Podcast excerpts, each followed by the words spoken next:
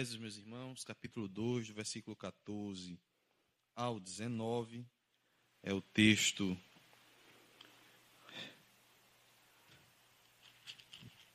é o texto da abordagem do assunto de hoje, né? Cristo é a nossa reconciliação com Deus.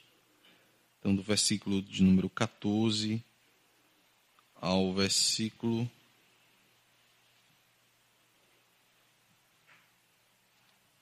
dezenove. Está lendo o texto. Logo após eu vou pedir para Bruno fazer a leitura da nossa introdução aqui do, é, do tema. Diz a palavra do Senhor, porque Ele é a nossa paz, Ele Cristo, né? O qual de ambos fez um, e tendo derribado a parede da separação que estava no meio, a inimizade, aboliu na sua carne a lei dos mandamentos na forma de ordenanças, para que dos dois criasse em si mesmo um novo homem, fazendo a paz, e reconciliasse ambos em um só corpo com Deus, por intermédio da cruz, destruindo por ela a inimizade. E vindo, evangelizou paz a vós outros que estáveis longe, e paz também aos que estavam perto, porque por ele ambos temos acesso ao Pai em um espírito. Assim, já não sois estrangeiros e peregrinos, mas concidadãos dos santos e sois da família de Deus. Então, esse é o texto base, né? Está falando aqui da questão de que não há mais uma divisão de povos, vamos dizer assim, no povo de Deus. Não existe a questão de ser judeu e gentil, mas um único povo, a igreja do Senhor, né? Em Cristo o muro da separação foi rompido. Então, judeus e gentios são povo de Deus em Cristo. Né? Então, em Cristo. É isso que ele está abordando aqui. Deus é, tem uma aliança com os homens hoje, não na com a base na antiga aliança, mas na nova aliança. Cristo. E a gente celebra a ceia e sabe muito bem disso, né? Quando Jesus anunciou o quê? Quando ele falou da sua morte, a nova aliança no meu sangue, né? Então Jesus estabelece ali a nova aliança. Então os judeus podem ter aliança com Deus, devem continuar com a aliança com Deus, mas em Jesus Cristo. Então não há judeu, grego, brasileiro, é, enfim, canadense, seja lá o que for, todos podem ser povo de Deus, mas só em Cristo Jesus. É isso que o texto está dizendo agora. Não há mais essa, esse muro de separação, em que era muito claro na aliança mosaica. Né? Então, Bruno, por favor. Introdução. Por meio do sacrifício vicário, Cristo desfez a inimizade e entre dois povos criou um, a Igreja. Deus em Cristo reconciliou o mundo consigo mesmo. Essa é a boa nova do Evangelho, que tem sua consumação no Calvário por meio da obra de Cristo. Essa verdade nos mostra que, se outrora o pecador estava numa situação caótica, desoladora e perdida, agora sua condição mudou por causa da obra de Cristo no Calvário. Nele somos instados a propagar o ministério da reconciliação a todos os homens.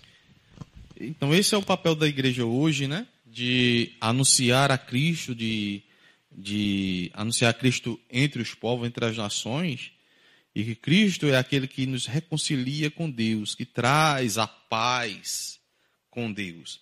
Então, quando se fala de paz, o crente tem paz, é exatamente isso que ele tem a paz com Deus, ele pode ter agora um acesso a Deus sem ser condenado por isso nesse sentido, né? Deus é santo e na sua presença é preciso ser purificado dos pecados. E a nossa purificação dos pecados não se dá por nós mesmos, mas por Cristo. Então, Cristo é a nossa paz nesse sentido.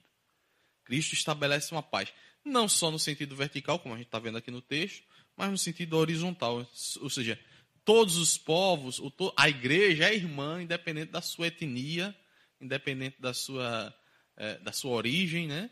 Então, a igreja brasileira, é, como falei, canadense, israelense, seja onde for, nós somos irmãos porque não há uma divisão nesse sentido. Então, unidos em Cristo, né? Então, essa relação horizontal, mas principalmente a relação vertical. Os homens se reconciliam com Deus através de Jesus Cristo. Então, esta é uma mensagem clara do, do apóstolo, mostrando para o, o, a igreja, né? De que realmente essa, essa graça que os alcançou os, os colocou numa posição de destaque, nesse sentido é, de estar em comunhão com Deus, mas e não inferior ao povo da antiga aliança. Pelo contrário, de ambos fez um só. Todos iguais se reconciliaram com Deus em Jesus Cristo. Então, ele continua dizendo na nossa introdução. Bruno, por favor. Somos embaixadores da parte de Cristo e precisamos conclamar aos seres humanos que se arrependam de seus pecados e sejam reconciliados com Deus. Eis a boa nova da salvação. Tá aí está, meus irmãos, a, a, vamos dizer assim, o cerne da mensagem do Evangelho. A gente vê quando Jesus, o próprio Jesus, é, começou anunciando o Evangelho, João Batista também, né? É, chamava os homens o quê? Ao arrependimento de pecados e essa comunhão com Deus. Então, essa é a é a mensagem da igreja, né? Que os homens se arrependem dos seus pecados e se voltem para Deus, se reconciliem com Deus através de Jesus Cristo. Esta é a mensagem do Evangelho.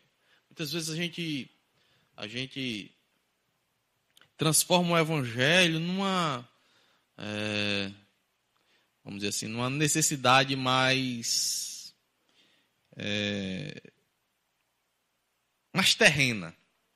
E é claro que nós, como seres humanos que habitamos na Terra, temos uma necessidade terrena, né? Em todos as, os seus aspectos da nossa vida aqui. Mas a mensagem do Evangelho, ela transcende esse, esse período de vida que nós teremos aqui na Terra. Na verdade, é um chamado de reconciliação com Deus. Então é por isso que quando o Evangelho ele foca apenas na vida humana aqui terrena, que ele toca nesse assunto sim, mas é periférico no Evangelho, e eu, eu vou exemplificar por isso, isso na vida de Jesus. Por exemplo, nós pensamos assim: vemos a Cristo para ele nos curar de uma doença. A cura da doença, de um, de um mal, se os irmãos verem no ministério de Cristo, era um testemunho de que ele era o Messias. É, como já estava profetizado e de que aquilo apontava Jesus como Messias. As, as obras de Cristo, os seus, os seus milagres, seu ministério terreno, eram a forma de trazer e a sua própria mensagem. Observem que tudo era concentrando para que crescem nele. O próprio João escreve isso no seu, no seu evangelho. Ó, ele relata, ele diz que, faz, que traz aqueles relatos para que creiais que Jesus é o Cristo. Então, o objetivo era, era simplesmente levar as pessoas a entenderem que Jesus era o Cristo. E crendo em Jesus, estariam se arrependendo dos seus pecados, né? E se reconciliando com Deus. Então, o foco do Evangelho é levar as pessoas a crerem em Jesus Cristo. Em Jesus Cristo. Então, é, é, é, é essa é a mensagem do Evangelho, né? Cristo é central. É crer em Jesus e, e em Jesus temos a reconciliação com Deus. Um evangelho que não apresenta Cristo, mas apresenta outras coisas que podem ser até boas do ponto de vista humano, mas não apresenta Cristo, este é, ou um Cristo que é apenas para nos servir aos nossos caprichos, este não é o Evangelho. O Evangelho é aquele que, nos, que anuncia Cristo como aquele que nos reconcilia. Nós somos inimigos de Deus sem Cristo. Veja, é isso que a Bíblia diz. Nós somos inimigos de Deus, condenados. E em Cristo nós somos reconciliados. O Evangelho é a boa nova que nos traz salvação nesse sentido. Nos salva da ira de Deus, da condenação eterna, nos reconcilia com Deus, nos coloca em um, é, como se diz, em um novo patamar. Né? Nós agora não estamos mais é, nós agora somos povo de Deus, como diz o próprio Paulo no texto da, da epístola, né? Outrora vocês não eram povos, mas agora sois o quê? O povo de Deus. Então, é, esta é a mensagem do Evangelho, né? E agora nós, como, como igreja do Senhor, somos embaixadores da parte de Cristo e precisamos fazer o quê? A mesma coisa que foi feito em relação a nós por outros. Chamando o povo, anunciando é, a Cristo, chamando o povo ao arrependimento de pecados para se reconciliarem com Deus através de Jesus Cristo. Então é por isso que a igreja ela continua fazendo esse enviando, por exemplo, a lugares que não não não têm acesso ao evangelho, pessoas para pregarem lá. Porque esta mensagem, que é uma mensagem que a igreja acredita, que os povos só terão comunhão com Deus através de Jesus Cristo. Então, para ter essa comunhão com Deus através de Jesus Cristo, é preciso anunciar a Jesus Cristo, onde ele ainda não foi anunciado. Como o próprio Paulo, a gente vê no seu ministério que ele tinha esse desejo, né? Que era anunciar a Cristo onde ele ainda não foi anunciado. Ele queria levar essa mensagem a, ao máximo de pessoas possível, né? Então vamos lá. Cristo desfez a inimizade entre os homens. E ele vai tocar nesse assunto, exatamente nesse texto, como a gente já leu, sobre essa, essa problemática, né? É, que hoje a gente, como a gente está distante daquele período, mas no início da igreja teve um, assim, foi meio, foi meio problemático por causa da questão dos, dos crentes que vinham do judaísmo, das práticas que eles tinham na, na questão da, da lei mosaica e de uma igreja gentílica que não tinha nenhum acesso a essa lei mosaica, mas que também se converteu ao cristianismo. Então, parecia assim, dois grupos bem distintos na igreja. Né? Um grupo com a visão religiosa de Deus muito mais assim, avançada, mais distorcida ainda assim, e outro que estava ali chegando, não conhecia praticamente nada da, da lei mosaica, das, das, dos rituais mosaicos.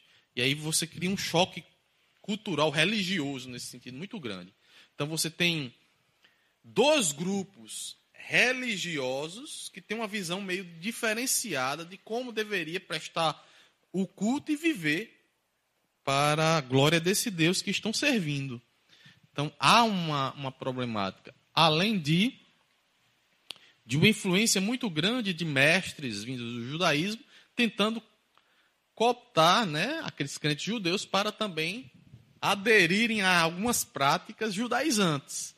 A gente vê esse, esse problema no Novo Testamento quando a gente lê a carta aos Gálatas. O próprio Efésios é, reflete isso aqui, uma, uma, quando ele, ele, trata desse assunto aqui, ó, os, jude, os gentios e os judeus que são unidos pela cruz, é porque alguma celeuma havia aí ainda nesses grupos. A gente vê que nas epístolas tem esse problema, né? Tem, tem é, é, essas questões, e é exatamente por uma visão religiosa da coisa, de como eles deveriam se portar ali é, em Cristo. Então, Paulo vai dizer: olha, não, não existe mais isso, não existe, é um povo só agora. São, agora, não é judeu, e hoje ainda na igreja há quem acredite que Deus está tratando diferente assim entre os povos, né? Entre os povos. E quando, na verdade, Deus trata a sua igreja. Se o propósito de Deus, se há um propósito de Deus com Israel, é um propósito que há de, ser, de conversão, vamos dizer assim, de que o Espírito de Deus vai atuar sobre, vamos dizer, aquela etnia específica dentro de uma promessa feita de Abraão. Dentro dessa linha pode-se até atribuir, mas no sentido de como uma nação independente de Cristo aí é meio é, não, não tem cabimento pelo que a gente vê no próprio Novo Testamento, nessa relação. Não são mais dois povos. Deus trata com o seu povo. Quem é o povo de Deus? A igreja. E a igreja é composta de quem? Judeus e gentios. Então não tem, não tem, ah, os judeus. Não, não tem. Tem a igreja do Senhor. Se os judeus estão debaixo, como entendi, debaixo da promessa do Senhor, é porque nos últimos tempos pode haver uma conversão em massa. Isso eu nem discuto, porque aí, se for propósito de Deus, vai acontecer, mas, se, mas não fora do âmbito da igreja. E se vai ser assim ou não, há uma discussão aí, né? Mas é Cristo é aquele que reconcilia o homem com Deus, tanto gentil quanto judeu.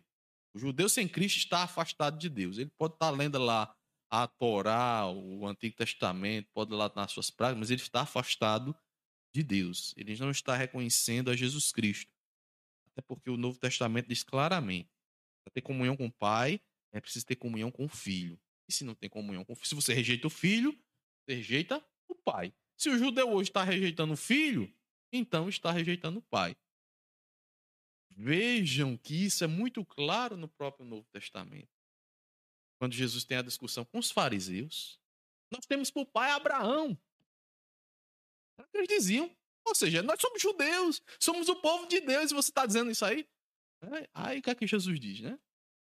Então veja que Jesus se coloca dizendo assim: ó, se vocês tivessem por pai Abraão, vocês iam crer no que eu estou falando aqui, é vocês iriam entender, vocês iriam se voltar para isso aqui. Né? Então a gente vê esse conflito e essa visão que não é de hoje, já desde lá atrás, né? E que ainda mas naquele, naquele período ainda era um problema ainda grande, porque é difícil, irmão, sairmos, sairmos de uma prática. É... Augusto Nicodemos dizia um negócio bem inter... é, milenar. Augusto Nicodemos dizia isso em relação aos, aos crentes, os evangélicos brasileiros, por exemplo. Ele dizia assim, ó, a alma católica nos evangélicos brasileiros. Ou seja, como muitas pessoas foram católicas a vida inteira, quando se converteram, tem certas superstições, certas coisas que terminam trazendo para o meio. E muitas dessas coisas, na verdade, são crenças antigas que é transformada ou ajeitada para se enquadrar dentro daquela nova realidade. Era assim também, os judeus chegou a nova realidade, mas não, ei, mas não, mas isso aqui é preciso fazer isso também. É preciso aquilo ali. Aí teve outro que dizer, é preciso circuncidar. Outro não, aí eles começam a trazer as velhas práticas, a, tentando adaptar e encaixar na nova. É assim, porque você tem uma vida inteira numa de uma cultura religiosa. É difícil você se desprender daquilo assim. Um, apertou um botão, esqueci tudo que eu tinha no passado, agora não, toda a nossa visão, nosso entendimento ainda tem uma, um óculos daquilo que nós, daquilo que fomos construídos, né? Nós, a, a, cultura religiosa e a visão religiosa. Algumas coisas a gente consegue separar de fato, mas outras coisas a gente ainda não perdeu. E, e até inconsciente vai encaixando aquilo lá. Vai encaixando e vai encaixando. Então, a superstição tá aí no meio do povo evangélico. Tá no, não é à toa que a pessoa ainda se dizendo evangélico, acredita que uma rosa botando numa coisa porque foi pastor orou, fez alguma coisa, vai trazer bons fluidos, sei lá, vai livrar os espíritos dali. É, então, por quê? Isso é uma visão de que a pessoa carrega de uma crença que não é uma crença cristã, mas que veio de algum outro lugar, mas que se encaixa ali, a pessoa acredita e vai. Porque ela tem essa bagagem, né? É, é, é mais ou menos dentro desse contextualizando, né? Mais ou menos isso. Os judeus tinham sua visão religiosa da coisa, os gentios têm uma visão completamente diferente. A gente vê isso em Gálatas, quando há um problema em que uns sentam na mesa para comer, os gentios não tá nem preocupado com o que está ali na mesa para comer dentro do costume dele. O judeu olha a coisa assim, isso é impuro. Eu não vou comer esse negócio. Porque a prática religiosa dele já, ele já senta ali já vê como impuro. Né? Isso já começa a causar um problema ali. Vocês vão comer isso aí? Não pode. Aí o outro, por que não pode? Né? Porque a cultura de, do, do que pode comer nunca viu aquilo como uma coisa errada. Mas a cultura religiosa do judeu via aquilo ali como comida impura, segundo a própria lei. Então já causa um problema na, até numa mesa de refeição entre, entre os dois grupos. Né? Então, a gente tinha esse problema na igreja. E Paulo vai mostrar exatamente que ó, não existe essa divisão de povos. Se é judeu, vai ser, vai ter um privilégio a mais porque é judeu e cristão. Não, não existe isso. É um povo só agora. É a igreja do Senhor. Então, Bruno, por favor. A parede de separação entre os homens. Trata-se de uma analogia com as muralhas do templo em Jerusalém. A estrutura da construção revela o exclusivismo religioso do judaísmo.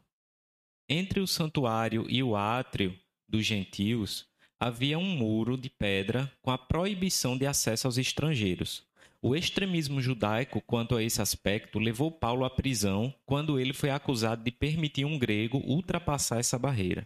Veja, então, é, é essa analogia que Paulo traz aqui, o muro da separação cai, exatamente fazendo uma analogia a essa divisão do próprio templo, em Atos 21, e vamos, vamos ler, 21, há uma acusação contra, contra Paulo a esse respeito, né?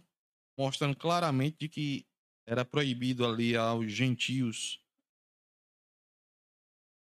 28 a 30 diz assim: gritando: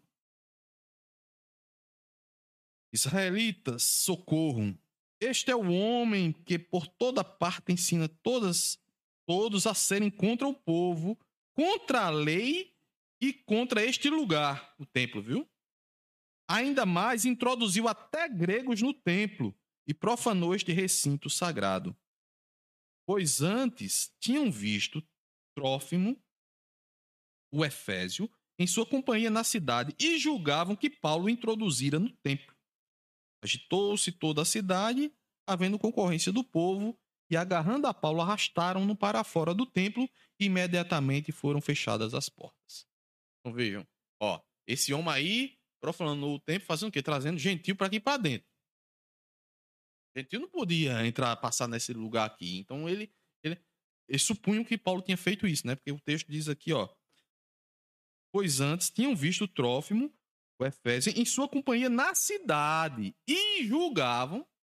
Veja, eles julgavam, não é que Paulo levou ele lá para dentro mesmo, mas eles julgavam que ele tinha feito isso, já que ele tinha entrado no templo provavelmente poderia ter levado os gregos também ali para dentro, que não podia.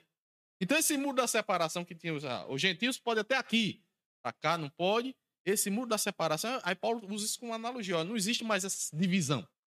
O judeu pode ir até ali, tem esse privilégio, e os gentios não tem mais. Não existe isso. Esse muro da separação, que é uma inimizade, que vocês separam aqui, não existe mais.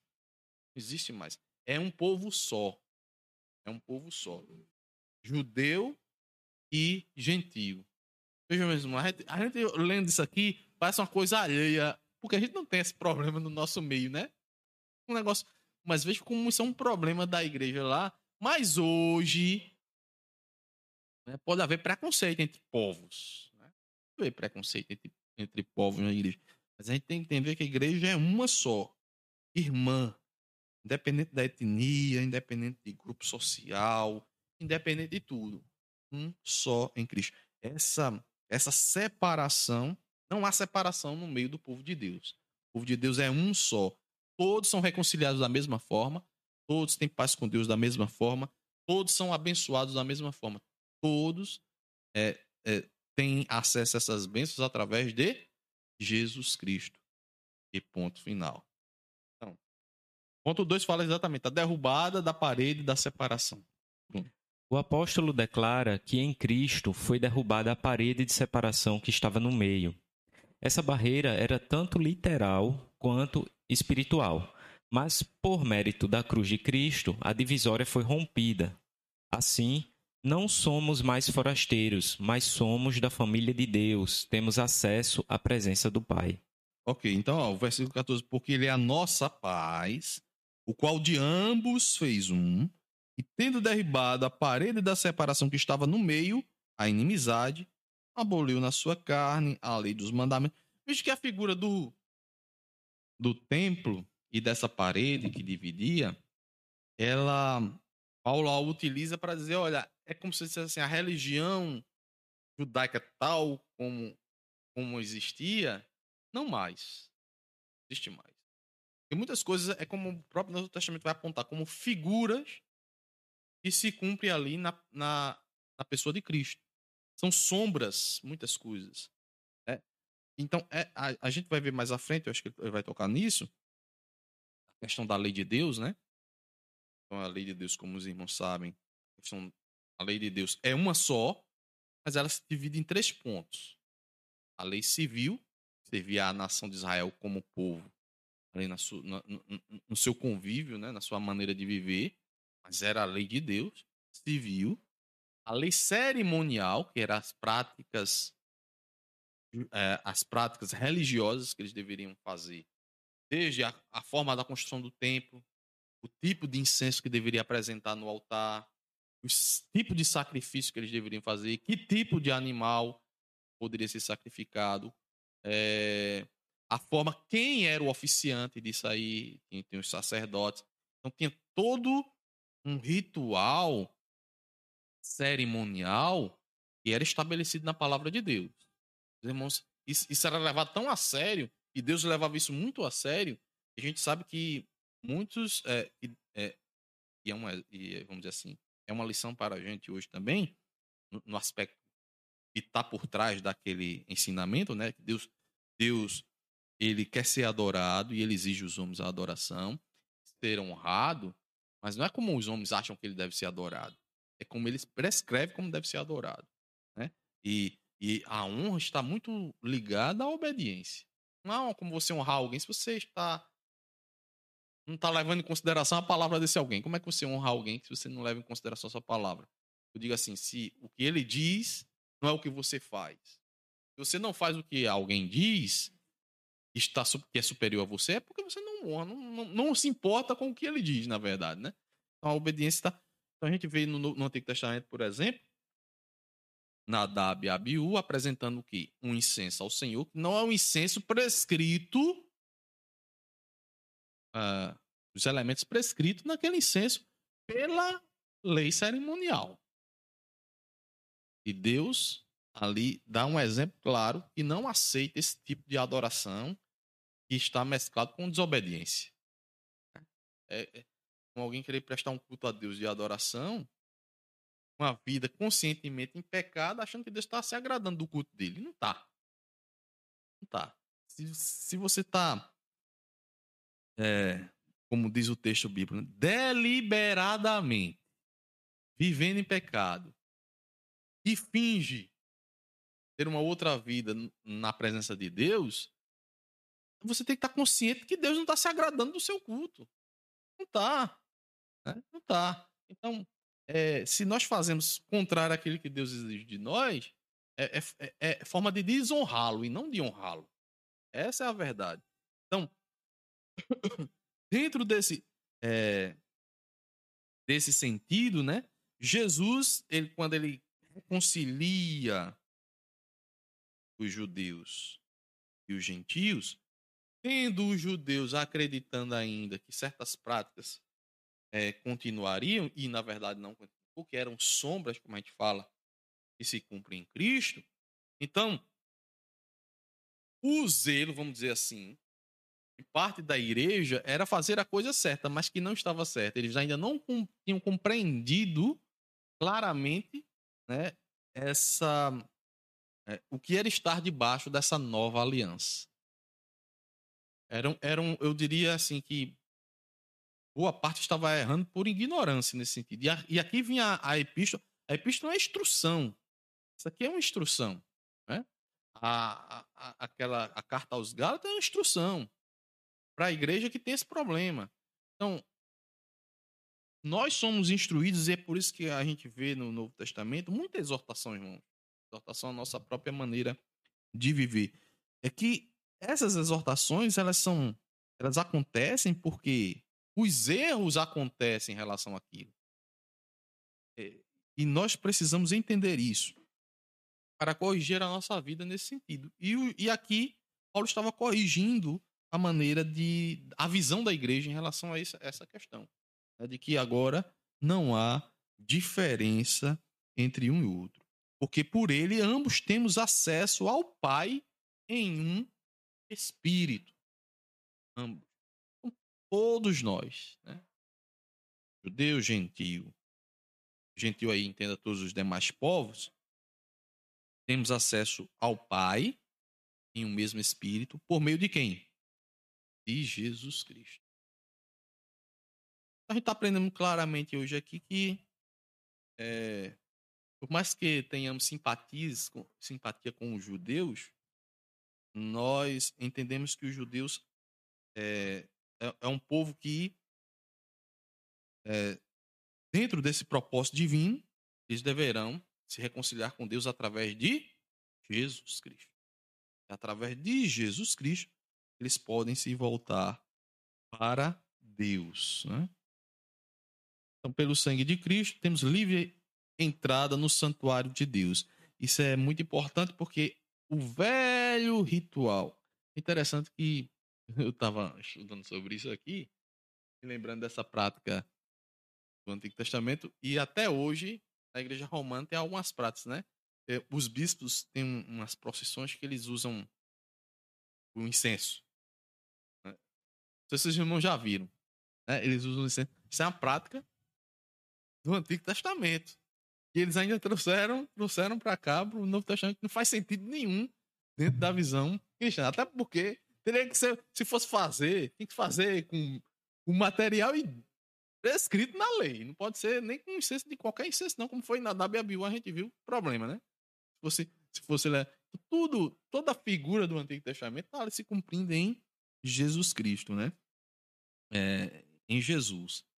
É, a gente vê, vê esse problema Jesus já começa a clarear no seu ministério quando aquela mulher samaritana, olha, os judeus dizem que devem adorar em Jerusalém, que era no templo. Aqui a gente diz que é no monte aqui, num lugar aqui. Aí Jesus diz o quê?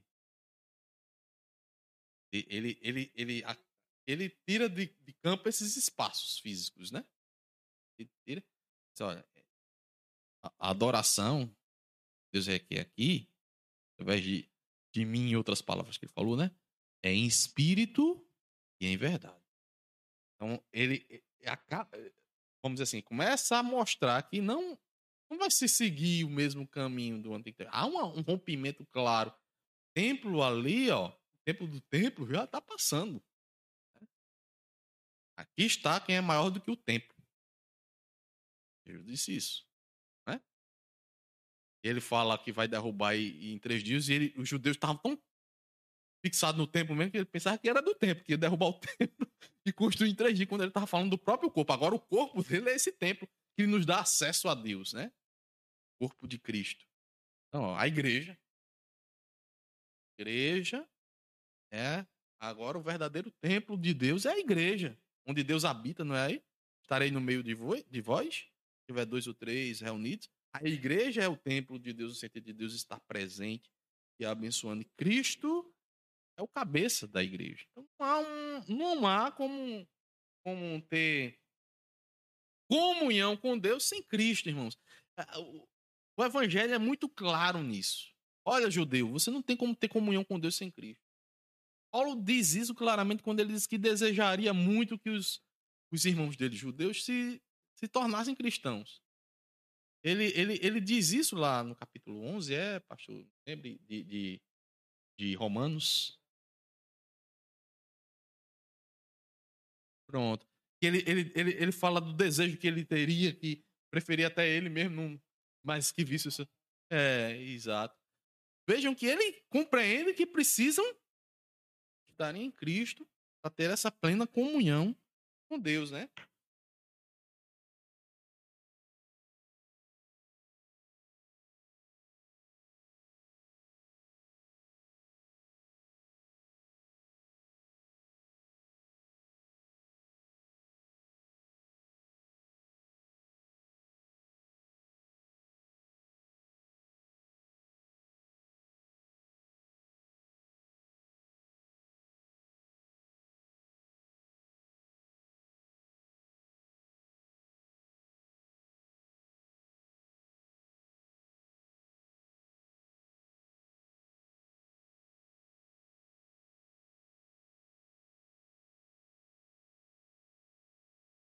É, exatamente. O que a gente precisa entender, irmãos, é, na minha maneira de avaliar, é que o nosso acesso é por meio de Cristo e nós temos, vamos dizer assim, o que a Bíblia nos promete de resposta é que nós nos apresentemos com fé diante de Deus, né?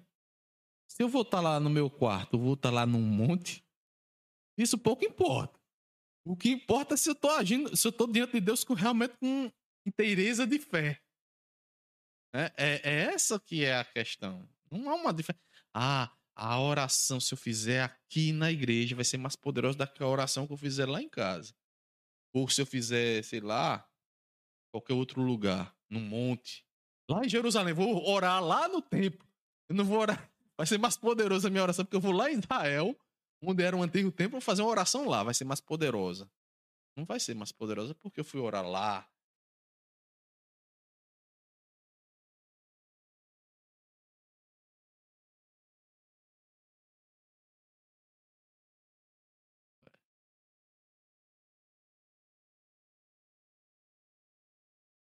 tijolo de lá fosse mais santo do que o tijolo daqui.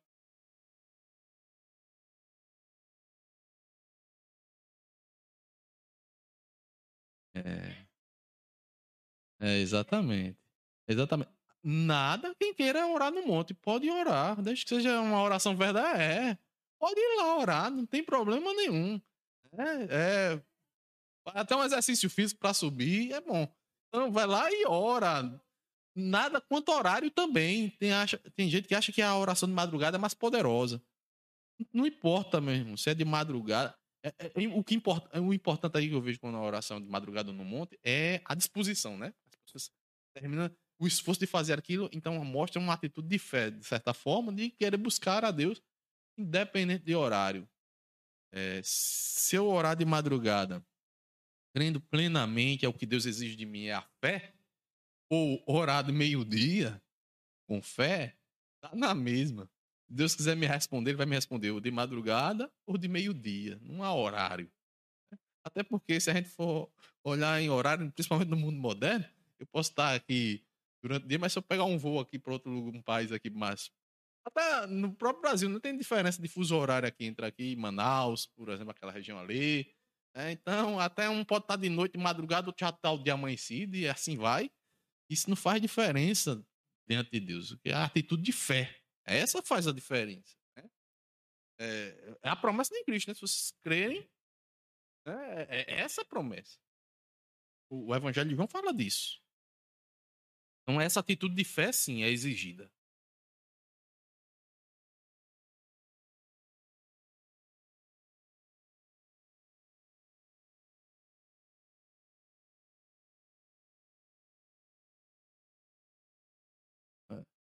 Se eu tiver de joelho ali, mas o meu coração está sendo hipócrita, por exemplo, né? Minha oração está sendo feita só por, por fazer, por um ritual qualquer. A gente está tão acostumado, por exemplo, vai dormir, aí se coloca de joelho, mas é uma coisa tão, tão inconsciente, tão assim, às vezes tá nem aí, pecou ali, não tá nem se arrependendo dos seus pecados, não tá nem. É por causa da posição física é, é o joelho, é, é, a inclinação de fato do coração espiritual.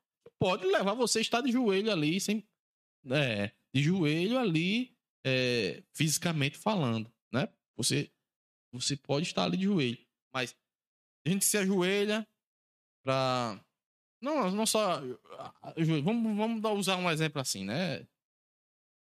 Você chegar numa igreja, na igreja, se ajoelhar e orar, porque você está ali você, realmente, uma devoção a Deus é uma coisa.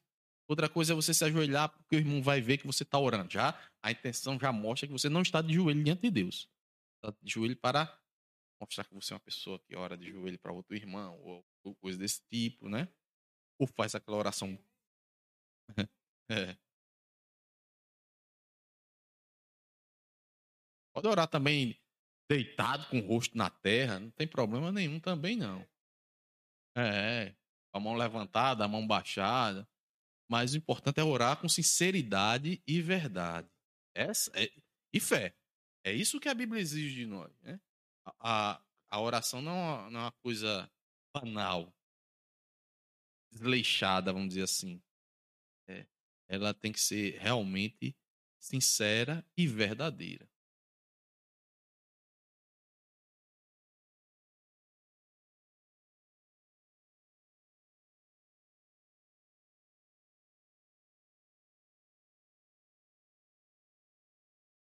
É. É.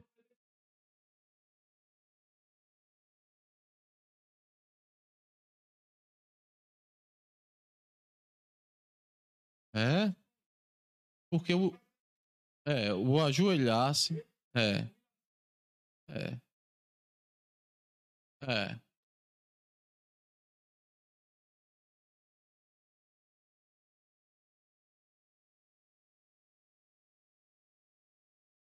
Não, e tá certo. A gente não tá criticando aqui e, tá certo, irmão. Se você se ajoelha, não tem, não tem problema nenhum nisso. É um, e realmente é um estado de. É, o corpo físico está mostrando que humilhação. O que a gente está falando aqui é que quando você ora em pé, a sua oração também é ouvida. Certo? Quando você ora em pé, desde que você faça isso de coração quebrantado, humilhado. O coração tem que estar humilhado, independente da sua posição física. É o seu Quando você se dobra de joelho, você tem que dobrar o seu joelho e o seu coração. Não é só o seu joelho. O seu joelho é uma representação do seu coração. É, é bom orar de joelhos. Os irmãos acho que oram de joelhos. É bom. Então, essa é uma prática, mas ela deve refletir o seu coração. Né? É, não adianta fazer aquilo que faziam os fariseus. Eles oram na praça, nas esquinas da praça, para serem vistos pelos homens. É, é, isso é condenado por, por, Jesus, né? Uma prática de judaísmo, exatamente. Era. Porque, olha que homem santo, ó, olha onde ele. Ó, é, tá orando, olha. Então era uma, mas na verdade a intenção era só uma questão de ser. Eles já estão sendo louvados pelos homens. Já, já estão sendo louvados, já estão sendo engrandecidos pelos homens. É, é, já ganharam o seu galardão nesse sentido. É o que Jesus diz, né? Então, o que a gente está dizendo aqui é que orar de joelhos é bom, desde que o seu coração esteja também de joelhos. Mas se você orar de, em pé, também sua oração será ouvida desde que seu coração esteja de joelhos, humilhado, quebrantado. É, não. É, é isso, é uma coisa íntima da pessoa. Exatamente. Até porque se a gente fosse estabelecer que a posição era a forma de Deus ouvir, a gente. Todo mundo que fosse orar. Ora aí, meu irmão, na igreja. Aí a pessoa tem que se colocar logo de joelho, né? Para poder fazer a oração, porque estaria equivocado. Mas não. É. É. Aí, nesse, nesse, nesse sentido, irmãos, a gente precisa entender o seguinte, que se é em pé, se é com o rosto em terra ou se é de joelhos, que o nosso coração esteja humilhado diante de Deus e reconhecendo as nossas faltas, sabendo que dependemos dele. Essa é, que é, o, é, é a instrução é, da palavra de Deus nessa relação para a gente. Hum. Conceito da lei dos mandamentos. Vamos lá. A compreensão desse conceito repousa na visão tripartida da lei mosaica: a moral, a cerimonial e a civil. E na verdade são três esferas da mesma lei. A lei civil diz respeito ao israelita como cidadão. A lei moral permanece em vigor como padrão de conduta, mas não como meio de salvação. A lei cerimonial é citada como sendo a circuncisão, sacrifícios, comida e bebida, dias de festas, lua nova e sábados. Esses ritos identificavam a posição do povo judeu diante de Deus e demonstrava a hostilidade deles para com os gentios. Era tudo aquilo que era cobrado do judaísmo pelos gentios, né? Essa, essa parte cerimonial, guardar o sábado, fazer os, é, enfim, tudo aquilo, comida que podia comer e que não podia comer, tudo isso era trazido da lei cerimonial para, para o cristianismo. E a gente vê que a lei, o que, o que se extrai da lei, o que perpassa o tempo, né? É trazido claramente é, dentro da instrução do nosso Senhor, é exatamente o aspecto da lei moral. Os princípios que estão ali resguardados na lei, que é a vontade de Deus que, que permanece nesse sentido. Né? Quando Deus diz que só há um Deus que deve ser adorado, lá no Antigo Testamento, continua sendo válido para o Novo Testamento. É o aspecto moral da lei que diz assim, ó, que nós não devemos honrar outros deuses senão o próprio Deus. Né? Nós devemos ter apenas um único Deus. Só existe um Deus.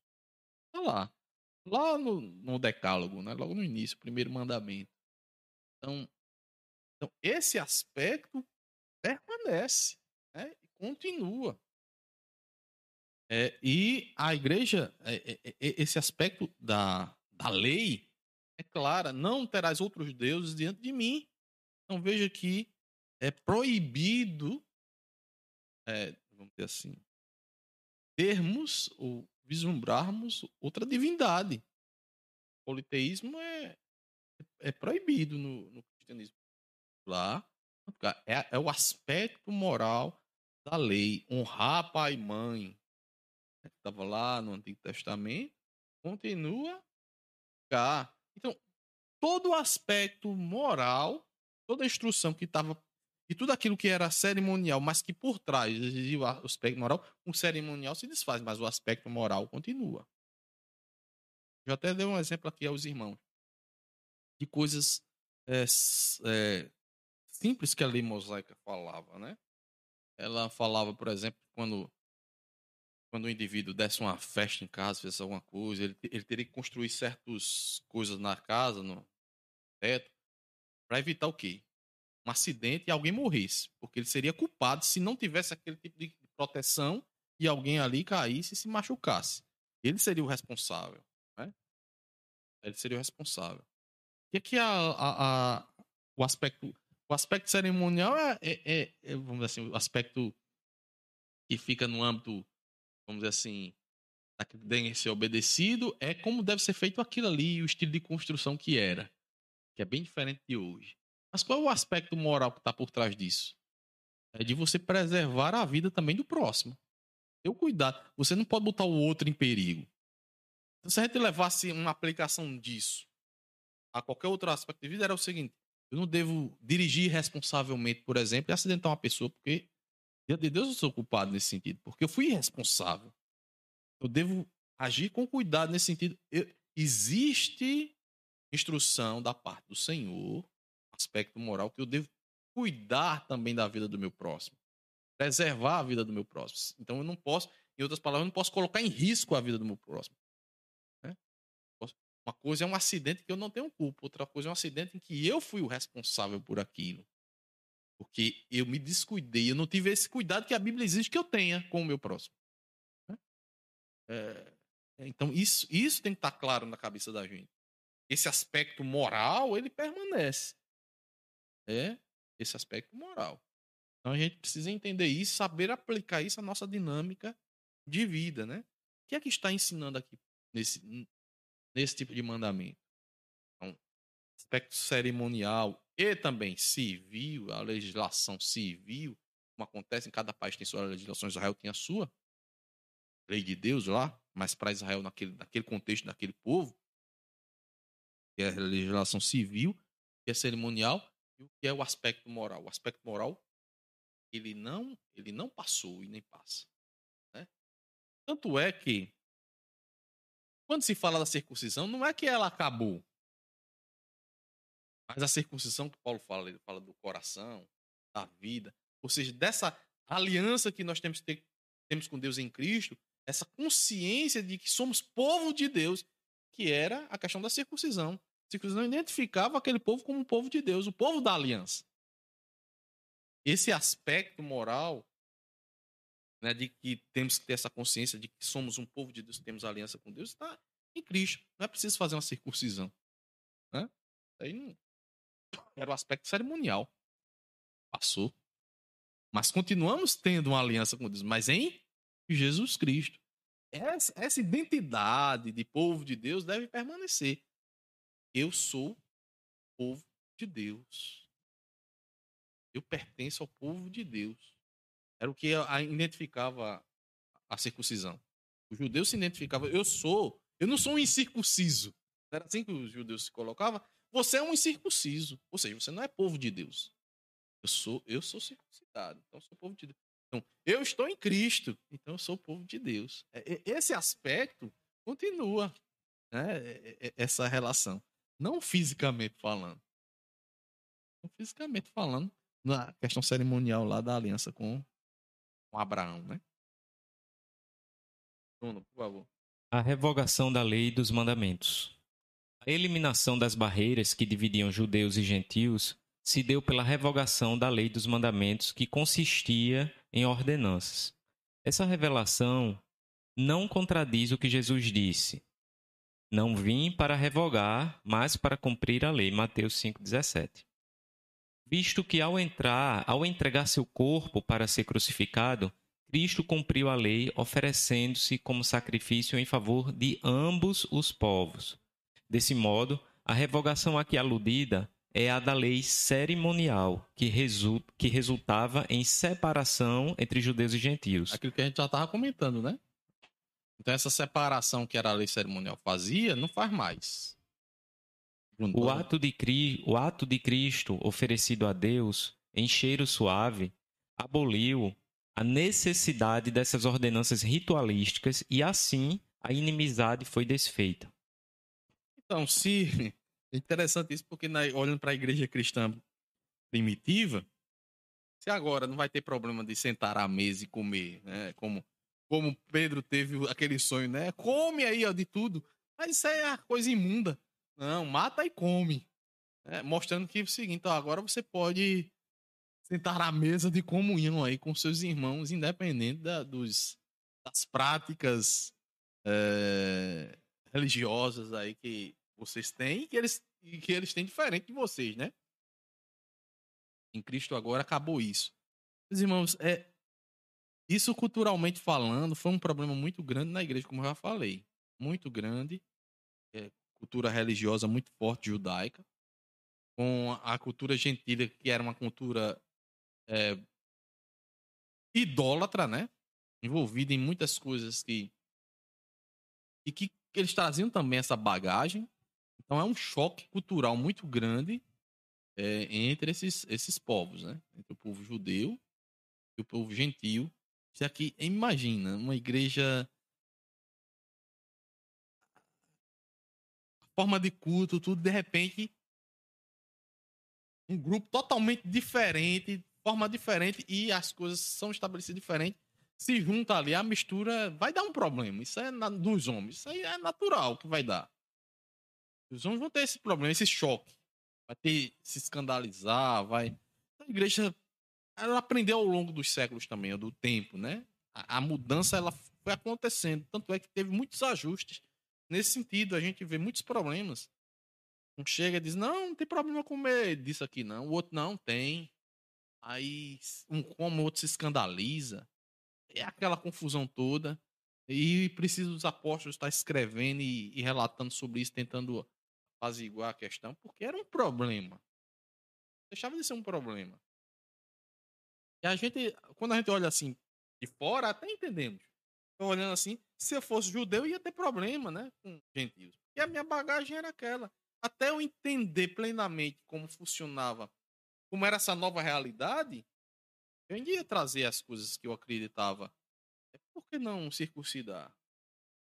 A prática que, por causa disso, disso, disso é a instrução do apóstolo, por exemplo. É porque eu vou ter, eu posso, eles estão comendo esse negócio que é imundo, que a lei diz que não é para comer.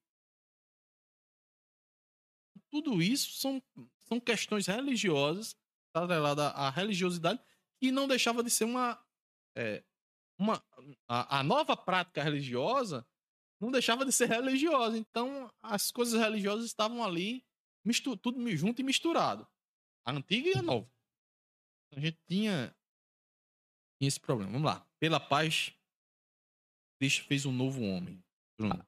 A partir da expiação na cruz, a paz foi proclamada e de ambos os povos, judeus e gentios, Cristo fez uma nova humanidade. Primeiro, o conceito bíblico da paz. Na passagem a preço, o apóstolo ressalta a paz conferida por meio de Cristo. Sua morte na cruz desfez a nossa inimizade com Deus e com os homens, tornando possível a reconciliação entre ambos e promovendo assim a paz. Segundo, Cristo é o motivo da nossa paz. Paulo declara que Cristo é a nossa paz.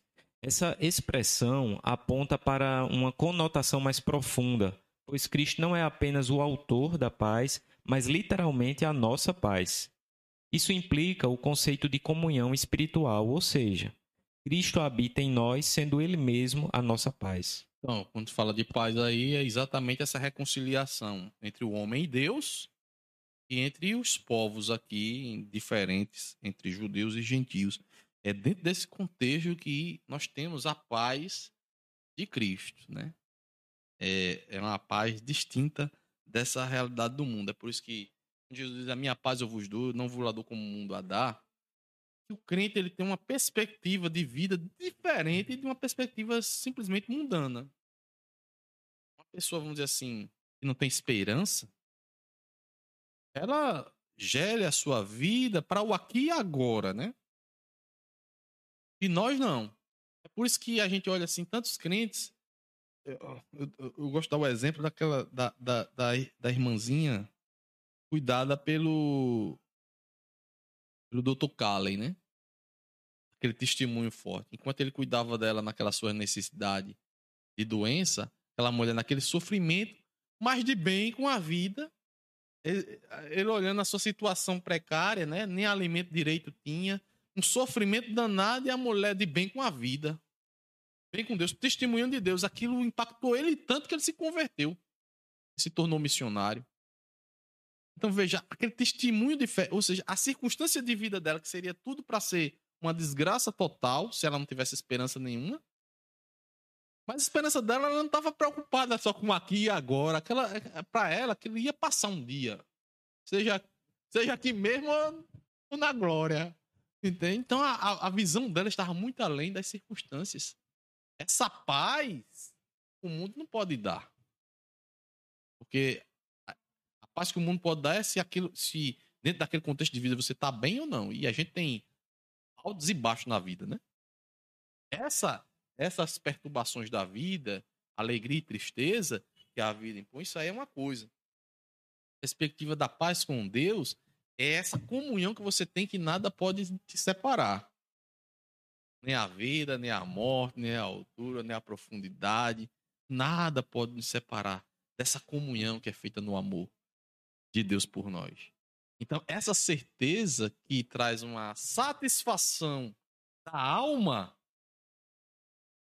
que a gente não consegue explicar humanamente falando, é, é essa paz de espírito é a paz de Cristo. A paz que, que nos traz essa. Somos reconciliados quando temos paz com Deus. Ou seja, a, a, minha, a minha vida pertence a Deus. Essa tranquilidade, esse depositário de esperança que nós temos em, em Deus. É, essa é a paz. E traz também essa comunhão de um povo só, a igreja do Senhor só isso, meus irmãos, que é uma ação do Espírito né, na vida do, do crente.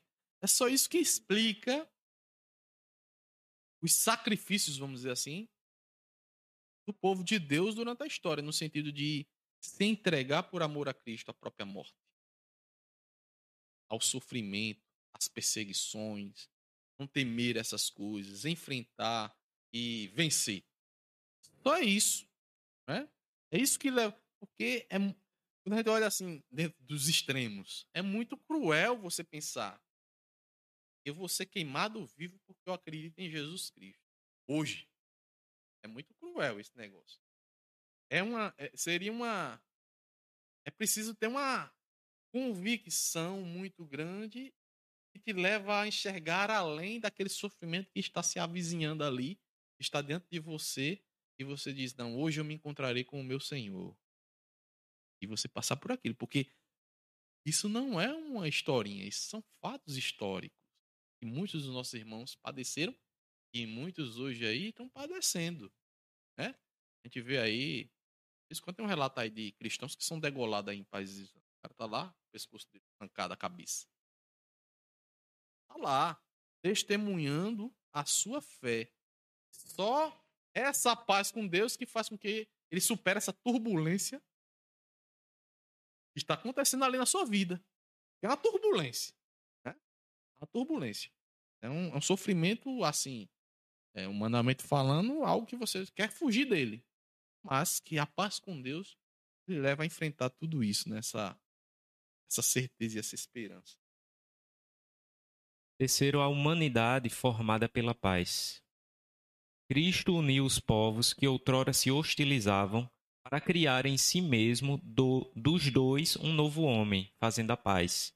Essa unidade não foi o resultado de algum acordo firmado entre os homens. Ela foi realizada em si mesmo, ou seja, o único modo possível era em Cristo e por meio de Cristo. A partir desse ato surge uma nova humanidade, a Igreja, onde não há circuncisão e nem incircuncisão. Foi Cristo quem criou esse novo povo, fazendo a paz.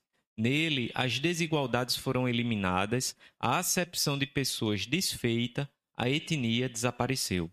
Então, a, a paz é horizontal, ou vertical entre o povo e Deus, Deus e o povo, e a paz é horizontal entre os povos, e aqui no caso entre judeus e gentios. Então, Cristo é a paz nesse sentido, uniu, uniu todos nós, o homem a Deus, né? e os homens entre si, formando um povo só, que é a igreja. Isso que nós chamamos de irmãos. Né? Então, é um povo só, é um único povo. Não existe mais diferença é, nem de classe, nem de etnia, de mais nada. É um povo só, o povo de Deus. Terceiro ponto. Pela cruz, reconciliados com Deus num corpo. O ministério da reconciliação desfez a inimizade entre o homem e Deus, bem como entre os homens. Essas dádivas foram possíveis por causa da cruz de Cristo. Cristo se fez maldição por nós. Ser condenado à morte de cruz era um sinal de maldição e de profunda humilhação. O réu era açoitado por um chicote de várias tiras de couro, acompanhado de chumbo ou ossos nas pontas. Em seguida, era obrigado a carregar publicamente sua cruz até ao local da execução. Por essas razões, a cruz era escândalo para os judeus e loucura para os, os gentios. Apesar disso, Cristo suportou a afronta, levou a nossa culpa, entregou seu corpo para a crucificação e se fez maldição em nosso lugar. Deixa eu só acrescentar uma coisinha aqui ao, ao autor. É, é, ela ela é escândalo para os judeus e loucura para os gentios, não é só o fato do sofrimento e a cruz em si, mas é atribuir aquela pessoa que leva aquela cruz, aquele, o seu Deus, seu Senhor, né? O seu rei. Oxe, esse é o é o Deus dos cristãos que foi morto numa cruz. Um homem que, que, humilhado desse jeito é incompatível na metade lá. Os, os gregos, que Deus é esse, né? E se e então causava realmente é, tanto para o, os judeus quanto para os, os gregos uma repulsa. A, a figura aquele Jesus que foi humilhado foi é, tratado como um malfeitor, né? Que é foi visto como um malfeitor criminoso. A morte de cruz é uma morte cruel destinada aos piores marginais. Então, este era aquele que, ele, que, o, que, o, que o cristão estava anunciando. Então, para o grego, aquilo era uma loucura. Para o judeu, imagina, Deus se humilhou em Cristo. uma coisa fora de. Não, não entra na cabeça. Não entraria. Nessa perspectiva, a gente até entende, né? Humanamente falando, assim. O judeu era um escândalo muito grande. O cidadão judeu que tinha uma visão. A forma como ele enxergava as coisas. Olhar para esse que foi crucificado é, é o Messias? O libertador de Israel? Oxe, não. Esse daí não. Por isso que a gente entende, irmãos, que é uma coisa sobrenatural de Deus para levar aqueles judeus que se converteram ao cristianismo, viu? Não era uma coisa humana. Uma, convencer aqueles homens, humanamente falando, se convencia, não. Se fosse no papo, não. Tem que ser uma coisa muito sobrenatural entrar ali.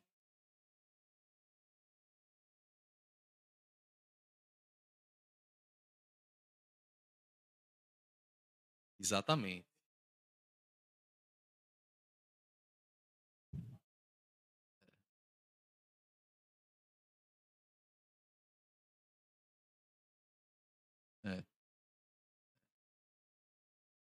É, exatamente. É, é... É, o, a, é interessante, porque essa. É incrível como o cristianismo se desenvolveu, porque essa mensagem tinha tudo para não, não vingar em lugar nenhum. É contraproducente você anunciar um rei que é humilhado, morto.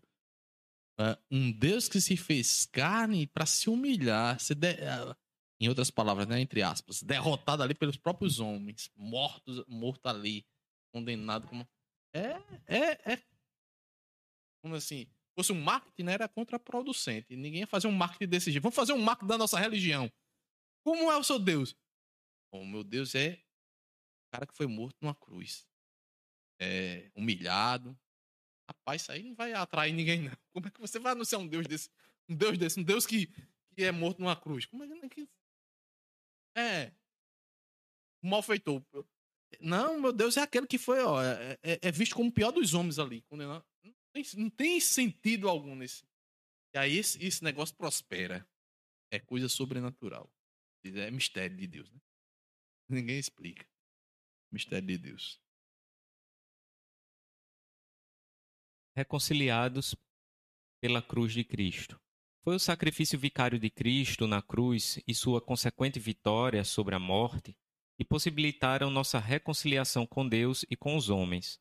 Nessa perspectiva, que Cristo é a nossa paz, nessa perspectiva, Cristo é a nossa paz. A mensagem da cruz apregou a paz entre Deus e os homens, isto é, o ministério da reconciliação. Reconciliados na cruz em um corpo. O apóstolo Paulo reforça que o propósito de Cristo foi o de reconciliar ambos, judeus e gentios, com Deus em um corpo.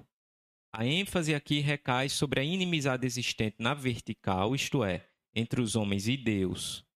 No versículo 14, o destaque era a inimizade horizontal, quer dizer, entre os judeus e os gentios. De forma que a reconciliação deve ser duplamente compreendida. As duas inimizades foram desfeitas quando Cristo levou nossos pecados no madeiro. A ira de Deus, que por causa dos pecados estava sobre nós, foi cravada na cruz. Assim, a reconciliação foi concretizada pela cruz, gerando um novo povo, num único corpo, a família de Deus, a Igreja de Cristo. A Igreja. Então aí está, né? A igreja, a igreja que não a igreja congregacional, a igreja de Cristo, que está aqui e está em diversas partes nesse mundo.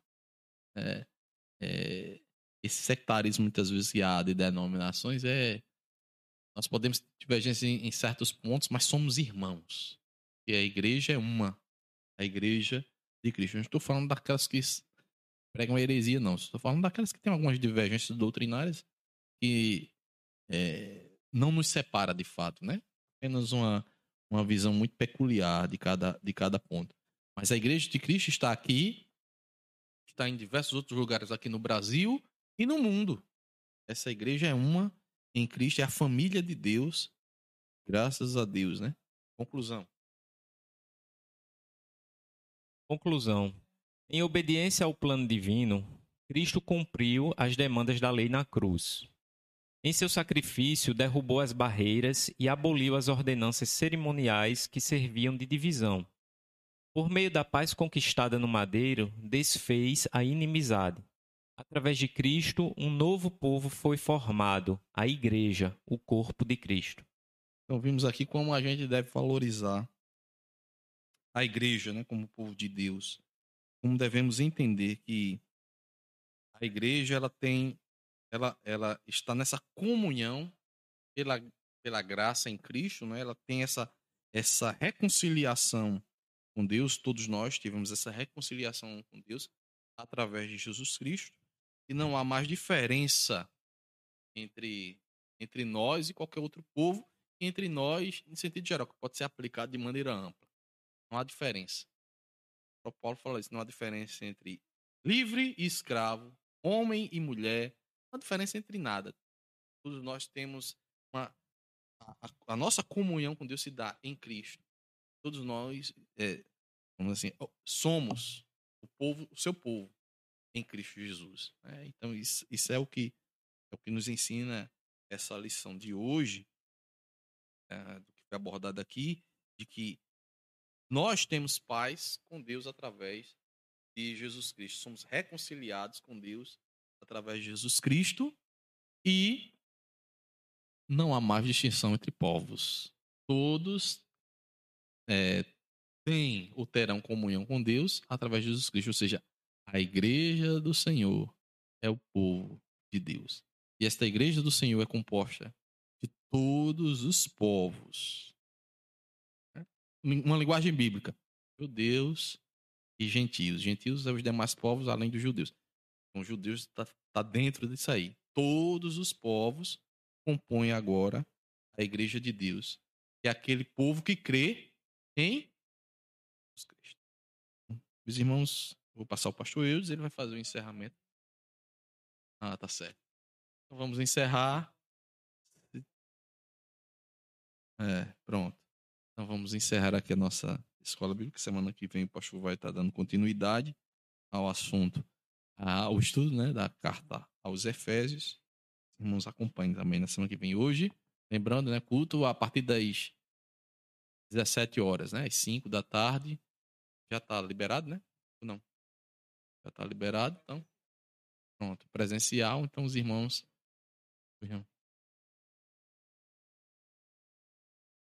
Hoje a gente não tem dúvidas aqui no YouTube. Os irmãos saúdam a todos aqui. E a irmã Maria das Graças, é, da paz do Senhor, a, a, que acompanha de Guarabira.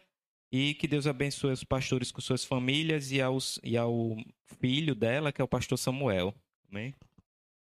Amém. Os irmãos que estão acompanhando aí pelas redes sociais, né? Deus abençoe a todos vocês também. Então vamos lembrando os irmãos, né? Hoje, culto presencial também. Os irmãos vêm, vai ter espaço, vai ter tanto espaço lá no, na, na igreja lá, e como também nesse espaço aqui para os irmãos cultuarem ao Senhor. Senhor nosso Deus, nós te louvamos por essa manhã, por esse momento de escola bíblica dominical, Senhor. Pelo momento que temos de estudar a tua santa palavra. Nessa manhã reconhecemos, ó Deus, tua misericórdia e graça, o teu amor por nós, nos reconciliando contigo através de Jesus. Reconhecemos, ó Deus, que teu povo, a tua igreja, que o Senhor criou, que o Senhor formou nessa terra em Cristo, deve anunciar esta mensagem que, que através de Cristo, Deus, os homens podem se reconciliar contigo, se arrependendo de seus pecados e crendo no teu Filho amado Jesus. Por isso, o Senhor nos usa para transmitir esta palavra aos demais homens, ó Deus, que ainda não te conhecem. Sabendo, ó Deus, que não há maneira de ter comunhão com o Senhor senão através do teu filho Jesus. Que a tua igreja, o teu povo não perca de vista essa mensagem, possa anunciar aos povos, anunciar entre as nações, anunciar entre os familiares, anunciar a todos que Cristo é a nossa paz, a paz de Deus com os homens, a paz que nos traz em plena a plena satisfação em ti e esperança bendita. Que o Senhor assim nos abençoe e nos guarde. Possamos hoje à tarde estarmos aqui reunidos para cultuar o teu santo nome, como assim o Senhor requer de todos nós. Nós te louvamos, te agradecemos em nome de Jesus. Thank you.